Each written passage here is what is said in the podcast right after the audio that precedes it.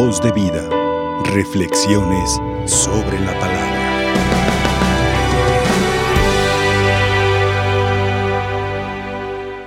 Por una parte, hemos escuchado en la primera lectura, en los Hechos de los Apóstoles, el inicio de la sucesión apostólica.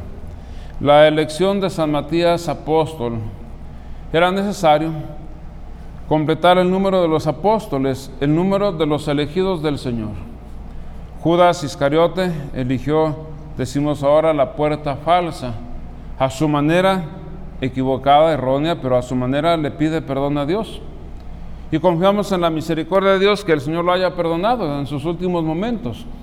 Pero aquí lo importante es no tanto lo que Judas hizo, lo importante es el inicio de la sucesión apostólica. Eligen a San Matías apóstol para ser el sucesor, en este caso, de Judas.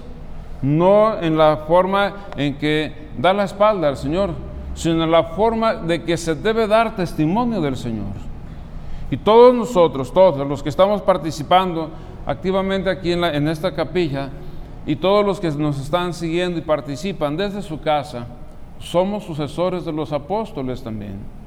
No para formar parte de un número X, sino para dar testimonio del Señor.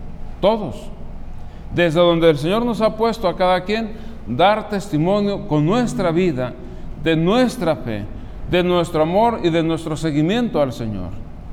Por eso Jesús en el Evangelio lo, dice desde el inicio, como el Padre me ama, así los amo yo.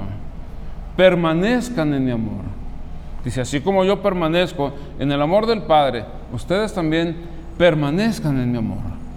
Yo creo que a la manera humana de pensar, muchos papás es lo que hacen con sus hijos.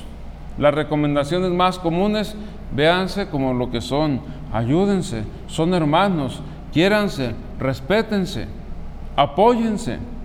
¿Por qué? Porque son hermanos. Y si eso hacemos humanamente hablando, hacen ustedes en su casa, los papás, las mamás o quienes están al frente de los niños, con mucho mayor razón lo hace el Señor para todos nosotros. Somos hijos de Dios. Dios nos ama sobremanera debemos permanecer en el amor de Dios, demostrando la unidad y la fraternidad de todos para con todos. Somos hijos de Dios, somos hijos de la Virgen María, son nuestros padres comunes. Nuestros papás en la tierra hicieron y hacen lo que está a su alcance. Dios nuestro Padre hace lo que está sobremanera por nosotros. Entonces, si Él nos ama, espera que también nosotros sepamos apoyarnos, sepamos respetarnos, sepamos amarnos los unos a los otros como el Señor nos ha amado. Permanezcan en mi amor. Voz de vida. Reflexiones sobre la palabra.